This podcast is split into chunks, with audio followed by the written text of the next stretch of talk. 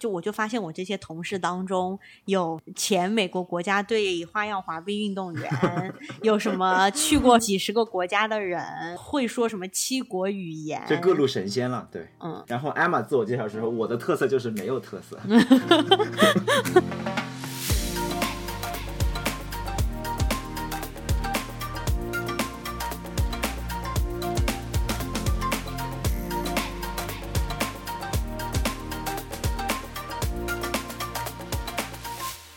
家好，欢迎来到三言两语，我是主播艾玛，我是主播 Harry。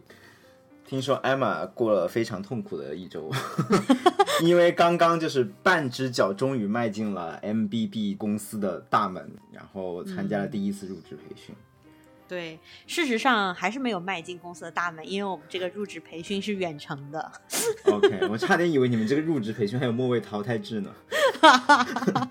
太可怕了。对，呃，因为美国这边还在疫情嘛，所以我们的这个第一个入入职培训它还是一个远程的，所以我相当于在家里面第一只脚迈入了 MBB 的大门。那我的这个第一个入职培训，它其实是给呃像我这样子拥有 advanced degree，就是博士啊，呃或者就比如说医学博士或者法学博士等等等等这一类的人群特意设计的一个入职培训，可能是根据我们的一些短板，在其他所有人开始培训之前，我们有这么一个额外的培训，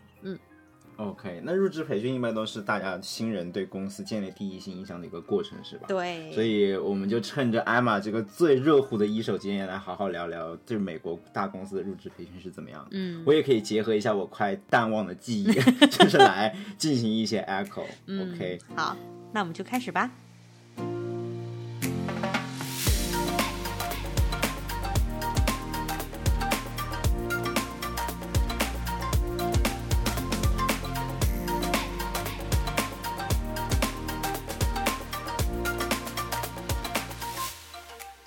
Harry 就提到，就是说入职培训，我感觉就是一个很容易让人忘记的东西。然后呢，在我们的培训当中，呃，我们的相当于 trainer 给我们培训的人也打开天窗说亮话，点明了这一点。OK，就是说你确实，我们给你的培训，可能到后来很多东西你都会忘记。然后，所以呢，他就想给我们留下一些比较能让我们记得住的东西。那他们是怎么做到的呢？就是其实是减少关于技术能力。类型的培训，而增加很多就是关于职场生存指南类的培训。嗯。I see，感觉就是更多的想给教给你们一些放之四海皆准的这种 general skills。对，是的，因为我讲真，我一开始以为啊，这个培训就是那种就是培训一些我的那种技术能力嘛，就确保我上岗以后可以做一些最基本的东西。那比如说在我们咨询行业里的话，就是你要会用 Excel 建一些模型，然后会用 PPT 画出非常美观的这个 slide。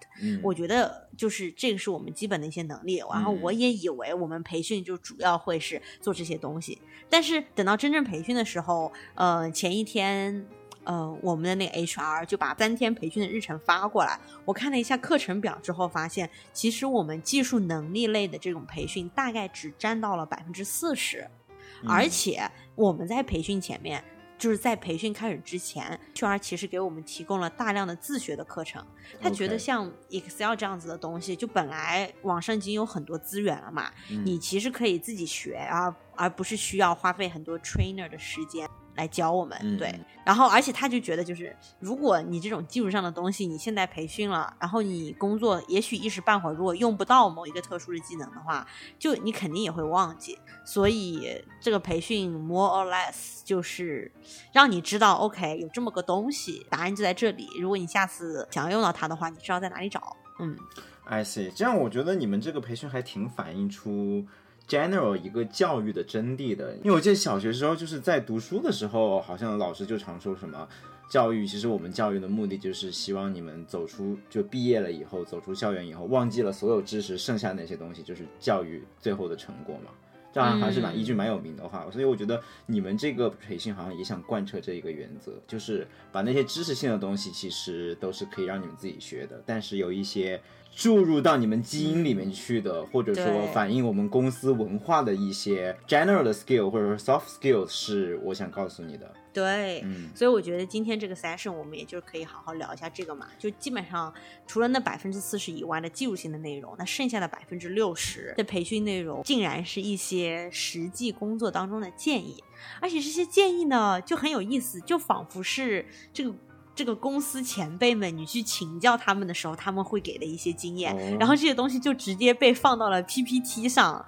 然后通过 Zoom 的形式讲课讲给你，我就觉得就是挺奇怪的，嗯，就比如说我举一个例子，嗯它里面就强调，就是说啊，你一定要和就比如说公司的领导层建立一个好的关系。如果你发现有一个合伙人，你工作起来很愉快，你学到了很多东西，那你好好投资到这段关系当中。嗯比如说，你可以联系合伙人的助理，因为这些人一般都有这种 assistant 嘛，就是助理或者小秘书啊。他说你可以就是跟这些小秘书们约时间，看这个小秘书所工作的合伙人的这个日程表上有没有一些空出来的时间，然后你可以约时间啊，跟他聊啊，什么什么之类的。就这个就放在 PPT 上 给你讲你要怎么做，OK 我就觉得挺好玩的，嗯。OK，那我很好奇，还有什么就是更多像这样类似的工作的经验呢？因为我觉得这种经验就不只是你们公司培训需要，我觉得是可以 benefit 到各个大家这种职场新人的，是不是？嗯，我觉得是。要不要来跟我们分享一下？对、嗯我印象其实特别深刻的是，有一个 senior manager，就是高级经理，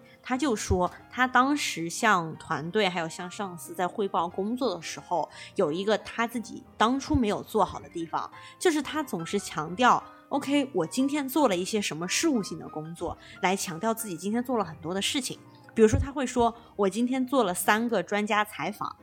但其实人家知道你今天一直在工作，他他相信你你有很多的工作。他想知道的就是别人团队里的其他人或者是上司，他想知道的是你今天得到了什么样子的结果，解决了什么样的问题。就比如说，我可能不想知道你今天做了三个专家采访，我想知道的是三个专家采访使你解决了什么问题，使你得到了什么样新的信息。所以一开始汇报工作的时候，就应该直接说，我今天得到了这个这个信息，解决了我们这个这个问题。然后如果上司问你，OK，那你是用什么样子的方法得到这些结果的？你可以再列举出，哦，我做了哪些哪些事，然后得到了这个结果。I see。从这一点，我觉得你们公司真的是一个非常注重效率的公司。对，就他可能会觉得你在汇报的过程中，仅仅就你说这句话，我今天做了三个专家采访，这都是在浪费你上司的时间，你就应该直接 go directly to，就是你这个采访的结果，对那个才是有信息量的，才是他们 care 的。对，echo 两个地方吧。第一个就是它里面在培训里面强调，就是越是向层级比较高的人汇报，越要注意这一点，因为他们时间就是越忙，而且是他们越在乎结果。而且他们时间越值钱，就是对对公司来说更加是宝贵的资源。对，然后包括不仅是公司内部，就是向客户汇报的时候，他们就说，其实很多客户那边非常高层的一些人，他们来找咨询公司就是来找一个答案的，你不要去给他看哦，你是做了怎么样高级的分析，呃他其实就想知道我到底要不要买这个公司，我要不要进军这个市场，对我要不要裁人，我要不要新建一个工厂，等等等等，你直接告诉我答案好吗？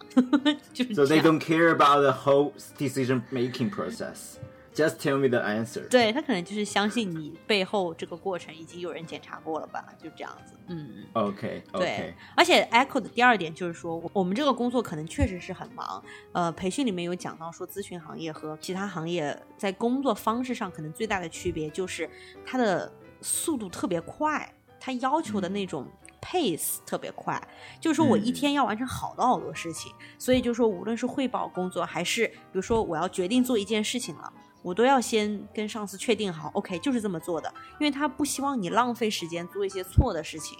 这样子他就会觉得就是非常的可惜，因为那个时间本来就很宝贵。嗯，OK，除此以外的话，除了跟团队的汇报工作，我们的培训里面直接就给我们 看了可以怎么给客户写 email，我觉得可以和我们上一期的节目很好的联系起来。他直接就给出了一个 bad example，就是一个坏的例子，然后标出了很多啊，这里为什么不好，那里为什么不好，然后再给一个 good example，然后就标出来大概七八个地方，为什么这里好，为什么那里好，就直接给我们嗯看这种 email 的模板一样的，我觉得也很实用。嗯，I see，我觉得这个也很反映你们工种的这个特色，就是你们对是非常面向客户的一个行业，就可能从上班第一天开始我就要跟客户打交道，嗯，所以他一定要在你做这件事情之前，确保你有一些 basic 的这种 professionalism 是不会 miss 掉的，对吧？对，而且我都觉得他可能教的一些 email 的那种方法就已经比我们上一期节目要更进阶了。就哦。那种最基本、最基本的东西，它是它是不会写出来，它很多就是包括你要问客户要一个 data，那你问客户要一个 data，别人为什么要轻易的给你？他就会想是说，你一般要讲清楚，你这个 data 要过来是为了要做什么事情，这样子别人就可以安心的给你，就知道说，哦，你要这个东西是有一个目的的，它可以帮助我们自己做一些怎么样的事情，对吧？所以人家就会更愿意给你，就等等等，就是我觉得这种一个很细致的 tips 都被放到了培训当中，我觉得也挺受用的。嗯，I see，我觉得这也是显示你们公司对你们的这种 confidence 吧。就他觉得，就我们上集聊的那种 basic 的 email skills，如果都没有的话，那只能是公司自己眼瞎，就招进来了 不合适的人。比如 reply all 嘛。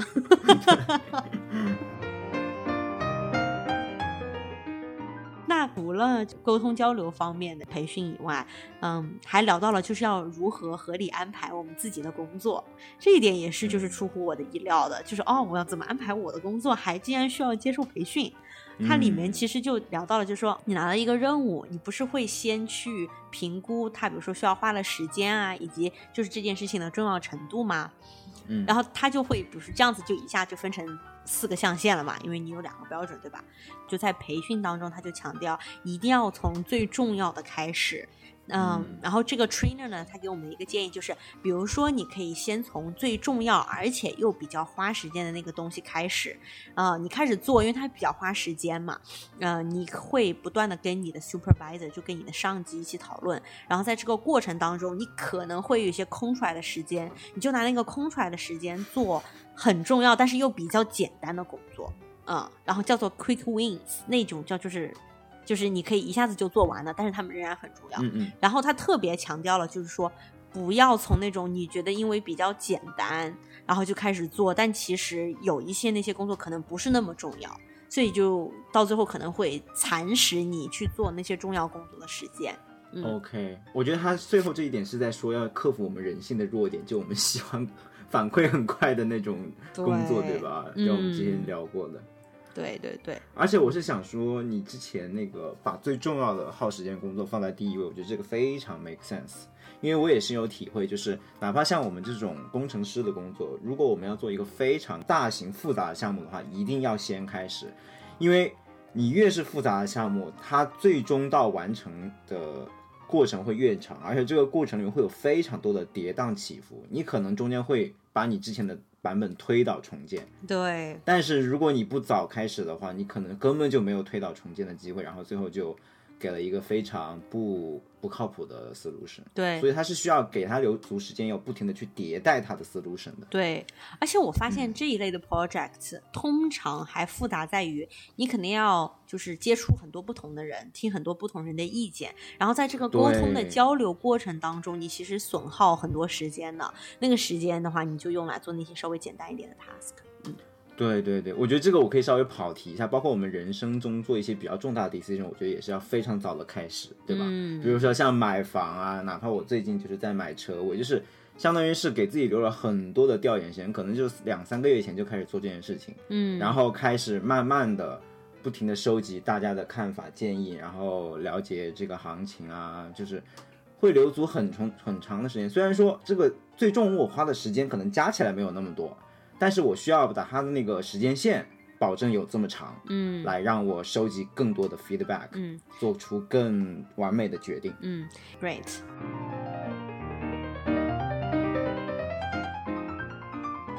然后这个培训内容，其实这一次有意思的地方在于，除了这种比较标准的培训，就是指有一个人对着一个 PPT 来给你讲，OK，这个很重要，你要这样子做，等等等等以外，它还穿插了很多那种圆桌讨论，就是 panel。哦，Yeah，他就哦请了，比如说公司里面的就是合伙人级别的呀，或者是高级经理级别的呀，或者是跟我们可能就比我们早入职一两年的过来讨论，嗯，一些他们的工作体会啊，以及就是我们可以有一些问答环节，OK。然后其中呢，嗯我印象挺深刻的，就是因为我们这个培训是专门给我们这种就叫 advanced degree 的人，呃，来做的培训嘛，所以他就专门请了一个合伙人，他自己以前是博士学位的，嗯他就来聊一聊，他觉得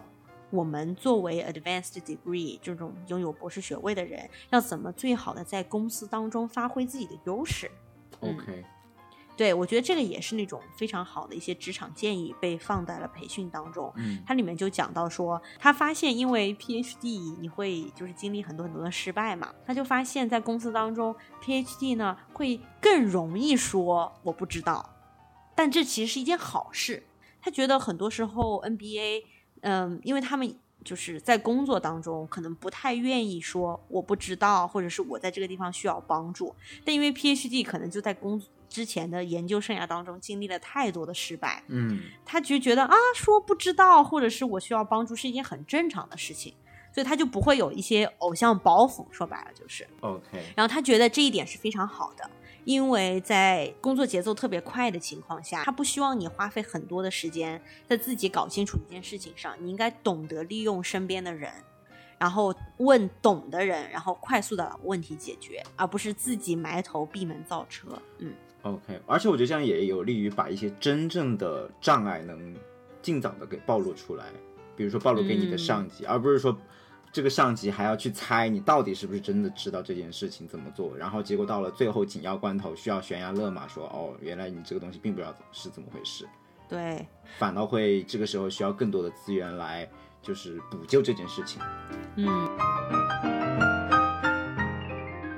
我觉得就听了这么多，我就一一边在回忆我当时的入职培训，我就发现，就科技公司这种互联网公司跟你们真的很不一样。嗯，就我们会就明显就是会随意很多，他也不会说在第一周就是给你就开始传输这么具体的技巧，反倒是，嗯，我可以说说当时我们吧，我们大概是一个一周的入职培训，嗯然后这个一周入职培训的前两天就类似是一个通识教育，就是所有人不管你是不同的角色，你都会参加的一个通识教育，对吧？嗯然后后面三天呢，就根据你是 sales 啊，还是 engineer 啊，还是 pro 就是 product 啊，你就会分到不同的 school，嗯对吧？你就会有不同的。然后我们后面三天，我先说后面三天啊，因为是这个作为工程师的话，就真的是非常 technical 的 session 就来了，就嗯可能就真的就是你之前说的你那个百分之四十的内容，就全都是你说的那个百分之四十内容都是知识性的。嗯就告诉你我们公司现在是用的什么一套什么样的系统，用了一些什么样的技术框架，然后带你熟悉整个框架流程，甚至会有一些手把手教你编程的这种课程。嗯其实说白了，当时我那个三天上的那些课，我至今回想起来，其实我觉得对我好像用处都不是很大，因为他那个真的是，哪怕是工程师的话，你根据你不同的细分的领域，其实你还是会对这个技术有不同的需求嘛。啊但是他当时设计课程的话，还是没有做到这么细分。但是呢，我觉得有一个好处就是，他建立了你的这种意识，就是说我哪怕是来到了新的公司里后，你还是可以不停的通过上课，嗯不停的学习去了解新的东西。就是说你要不停的学习这个东西，我觉得是一个非常大家都能理解的事情，而不是说我期望你来了以后你就应该具备所有的知识。对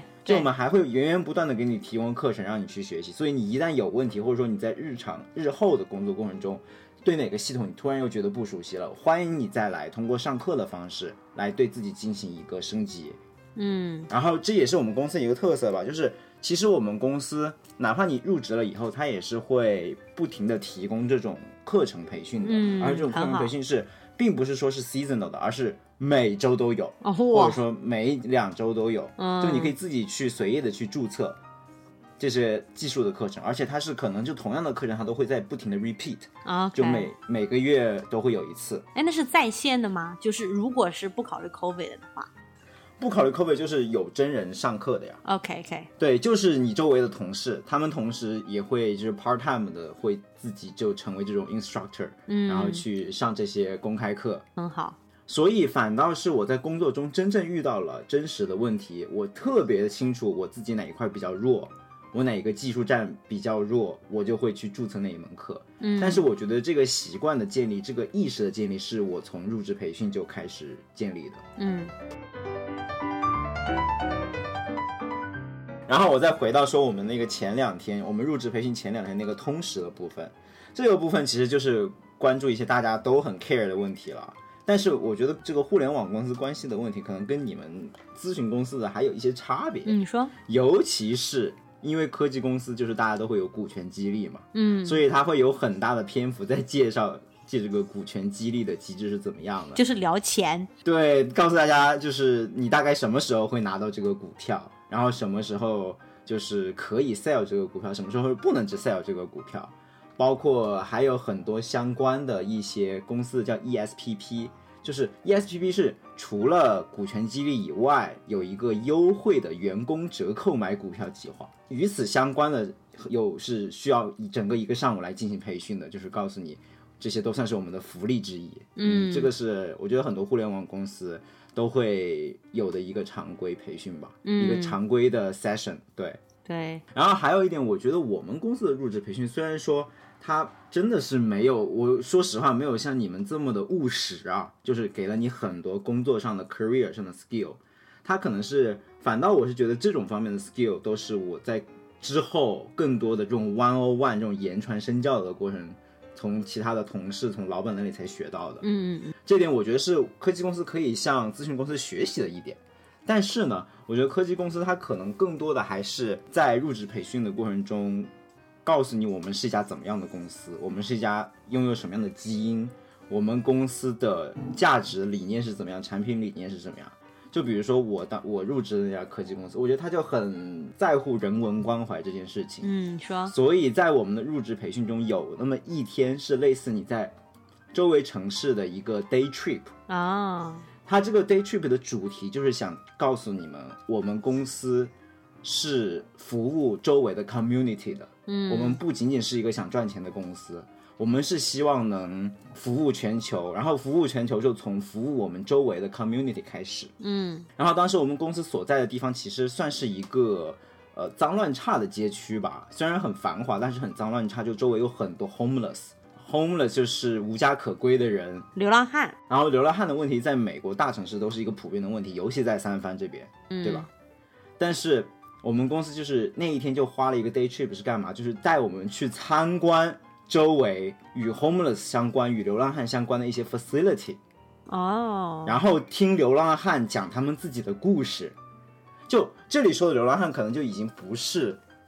就是就可能是一些之前是 homeless 的人，嗯，但是后来呢，通过社社区的一些帮助，然后又成功成功的摆脱了 homeless 的境地，哦，还做出了一些事业，甚至有的就是从 homeless 变成了程序员。哦，对，就听这些人去讲他的故事，然后就让我们更加的就了解，就是这个公司它生长的地方是一个什么样的 community，然后我们的社会有一些什么样的问题，然后我们的产品最终是要为这些人服务，要无差别的对待所有的人。嗯所以我觉得他很重视就是文化这一块儿。嗯，哎，我想问一下你，你在培训过程当中有没有感受到就是认识自己的同事这件事？就是你有没有跟你的同事熟络了起来？嗯，哎，这是个非常好的问题。我觉得入职培训反倒不是跟我现在共事的同事认识的机会，而是认识我现在组以外的同事最唯一的机会。对，就因为你将来再也没有机会跟他们认识了。Exactly，就是入职培训一过以后，我就真的，尤其是 COVID 的这个期间，我再也没有机会认识到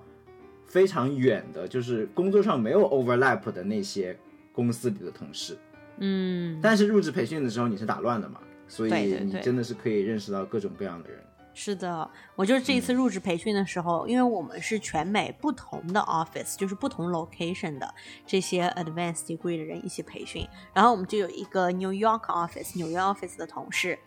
它就是。就是大家都有一个自我介绍环节，而且都要用一个 PPT 模板，就是有那种有照片啊，有那种问答啊，等等等等的嘛。然后我就发现这个人他是，就就我就发现我这些同事当中有前美国国家队花样滑冰运动员，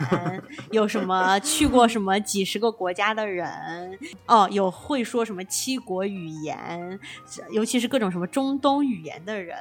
就是反有会自己组装摩托车什么什么之类的，反正就是各种有的没的，嗯，就各路神仙了，对。对，就各路神仙你就会看到，嗯。然后你的话，我的我我，然后艾玛自我介绍的时候，我的特色就是没有特色。反正我当时就也没有 very stressful about it，就是我觉得以前的我就可能就是完蛋了，怎么都跟这样子的人未来共事，我肯定就很快就会被淘汰。但是后来就想想是，哎呀，跟这些人也不就找了一样的工作吧，就是这些人这么优秀，最后也只是找了一个跟我一样的工作。OK，就也没有再 stressful，嗯。我觉得从刚才这个认识新同事的这个侧面啊，我就觉得这应该也是可以启发各种职场新人的一点，就是如何利用好入职培训。就可能入职培训更多的并不是说能让我怎么样快速的融入这个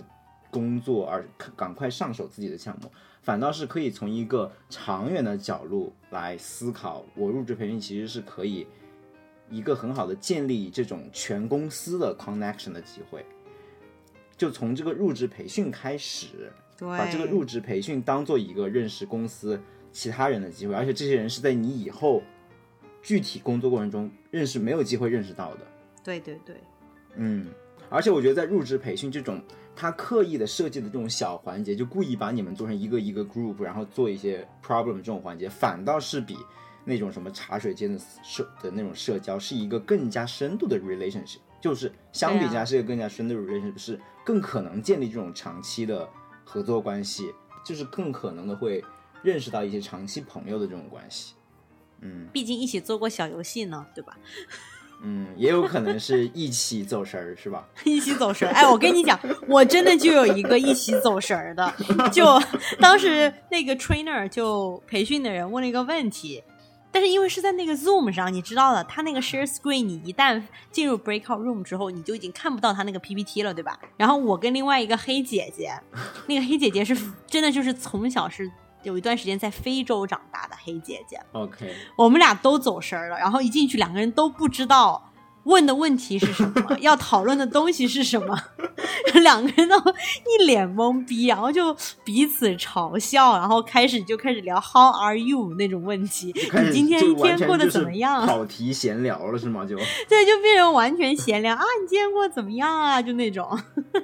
我觉得反倒就这种场合就非常容易建立 close relationship。对，我就嗯我就对他印象就很好，就发现他很有幽默感，等等等等。OK，这个时候你以后在工作中遇到他，我觉得会非常的，就是对你们的合作就还挺很加分的。对对对，是对，就比你到时候、等到你合作的时候再去跟他第一次说 How are you，这肯定是完全不一样的 story。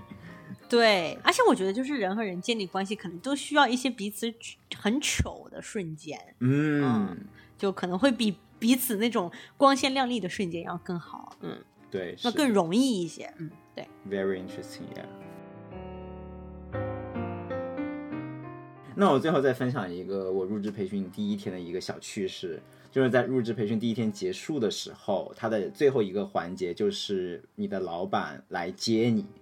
然后这个时候他就会在那个大的一个类似礼堂里面就开始轮流的叫每个人的名字，嗯，然后当这样当喊到你的名字的时候，然后你的老板就已经出现在门口来接你了。然后同时，当喊到你的名字的时候，那个 HR 啊，那个 HR 团队还会一起帮你欢呼，就呜呼，就就欢迎你来到我们公司这样子。我就觉得当时那个场景就非常的 cute，就让我想到了就是小时候幼儿园就是。幼儿园门口，然后一堆家长在接小孩的那个场景，然后作为这种 new grad，作为这种新入职的人，就突然会觉得哇，就是自己被这么多的爱就是扑面而来，就是那种被关爱感就非常的强，就顿时一下觉得哦，我是这个公司的人了。很不错，嗯，我觉得他们这个环节设计的也很用心，对虽然也许是无意为之。应该不是，我觉得都是有设计的，Yeah，那这就是我们今天就是关于日志培训的分享。如果听众朋友们有自己有关于日志培训里面的非常有趣的见闻，也欢迎在 comments 里面在评论区和我们进行互动，和我们进行分享。总之，我觉得就是入职培训是我们了解美国公司的一个第一印象的机会吧。对，然后我们之后也会在更多的节目里面给大家介绍公司里面的方方面面。嗯，好的，那我们就进入 pick 环节吧。OK，picks，Emma 先来。嗯，我今天其实要推荐的是一集 podcast，一集播客。这集播客跟我们这一期节目还真的有点关系。然后这一集播客呢，其实是在前几期 After Hours 里面 Felix 推荐的。这期节目的名字叫做 Inside Baseball。大家可能如果看棒球的话，可能会看，就是可能会听说过 MLB 嘛，嗯就相当于呃篮球有 NBA，那么棒球的话，在美国这边有个叫做 Major League Baseball，就是 MLB，美国职业棒球大联盟就是 MLB。OK，但是呢，它其实还有一个小联盟，就更类似于那种呃地方更小的一些队，然后就在这些队里面打的比较好的球员，他就可以进入这个大联盟。OK，那那个小联盟呢，叫做 Minor League Baseball。哦嗯，所以他就是因为呃，棒球大联盟里面，大家对这些棒球选手的印象都是哇，他们可以挣很多很多的钱。呃，篮球里面，篮球运动员是有工资帽的，就是说整个一个团队，整个一个篮球队，他们有一个工资的上限。那么即使是球星了的话，就因为这个工资上限的原因，你不可能给别人是付的钱，对吧？你给别人也要付工资，所以就是即使是最大牌的球星，他们也有一定的就是就是工资的限制。但是职业棒球大联盟他们没有这样类似的规定，他们可以给球星很多很多的钱，而可以签约很多很多年，所以就可以挣很多钱。但大家其实不知道的，也是这个节目所透露出来的，就是在职业棒球小联盟里面，球员的薪酬是比最低工资标准还要更低的。因为现在美国大部分地区的那个最低工资标准是十五美金每小时嘛，但是这些嗯职业选手，他们只能拿到三到五美金每小时，他们就是完全是靠着对这个职业的梦想，就是梦想着有一天可以打到大联盟去，来支撑着他们就是活下去的。这都没有达到最低工资标准哎。对啊，就没有达到啊，他们是低于最低工资标准，就是只有最低工资标准的三分之一。然后这个节目就探讨了，就是为什么作为这样子一个职业，他们竟然可以就是绕过最低工资标准，然后就发现曾经有一段时间，这个他们这个组织就是去游说，直接在。劳动法里面加了一条，就说我们这种职业小联盟里面的运动员，他们并不属于我们的员工，他们就只是一种学徒，然后他们是就是为了娱乐大家的，所以我们不需要把他当做全职的员工来配他，所以我们不需要遵守那个不需要遵守劳动法里面的最低工资标准。嗯，然后这个主持就是这个节目的制作人，他们认真的再去看劳动法，发现原来还有千千万万种其他的职业。就是都是在劳动法里面加了一条，就是比如说季节性捕捞某一种蚌类的什么劳工可以不需要，就是付最低工资标准等等等等，哦你就知道原来在劳动法里面有很多很多的那种 exception，就是例外，都是有当初有人去游说，然后加进去的一条，嗯，所以我觉得就是你可以通过这个故事去了解，第一是这个运动，然后也可以了解一下美国的这个劳动法，嗯，I see，很有意思，我觉得。对，我觉得听上去还挺抓马的。对对对，就可能就你刚刚说这个每一条加塞的这种例外之后，我觉得都是一个大很大的故事。对，真的就是加塞，对对对。嗯 OK，那 Harry 呢？你今天给我们带来什么？那我今天就给大家带来一个比较轻松的 pick，这个嗯 P pick 呢是一个非常治愈的 Instagram 账号。哦，对，因为虽然之前我们聊的是入职培训嘛，但是我觉得大家就是如何知道在工作之余放松自己还是很重要的。比如说看一些非常治愈、硬就是硬拉 关系，对对对，就比如说看一些非常治愈的、非常傻的视频。然后这个公这个 Instagram 账号呢，它其实应该就是一个艺术家吧，他这个艺术家就专门做一类视频。这个视视频就是用动画效果来模拟出一些大公司的 logo 在生产线生产出来的过程。我解释一下，首先，一般我们看到的 logo 就大家都是虚拟世界里面的 logo，对不对？嗯就不管是 Google 啊、Facebook 啊、Twitter 啊，就是这种公司的 logo 都是虚拟的一个 icon 一个图标。然后在这个视频里面，他就会把这个图标变成一个实物，就可能是一个牌子，然后他就会用它的动画效果来告诉、来模拟出这个牌子是最终怎么加工出来的。就它的上面的那些图案都是怎么样加工出来，怎么样最后喷墨啊，怎么样切割啊，然后最后打造出了这个公司的牌子。啊我，就觉得这个视频就是会让我一遍又一遍的看，就非常的治愈，而且甚至你就会发现，它有些那个 icon 设计背后其实是非常精确的，而不是说一个他随手画的图片。就比如举个例子说，Twitter，Twitter 的 logo 是一个小鸟，但是它其实这个组成这个小鸟的线段全都是标准的圆弧，就是不同半径的标准的圆弧。最后组成了这只小鸟，这个就会在它那个 logo 制作过程中被反映出来，它就会发现有很多类似圆规一样的机器，就切割出了一个小鸟的形状。嗯，这还蛮有意思个账号的名字叫什么呢？呃，我会放在 show notes 里面。对，哦，好的，嗯，那我们今天就聊到这里，希望对大家有所帮助。OK，屋下育君一席，有缘三有两语。想听到更多关于美国职场的正经闲聊，欢迎订阅我们的节目。如果喜欢我们的节目，也欢迎分享给你身边更多的朋友。咱们下期节目见，拜拜。拜拜。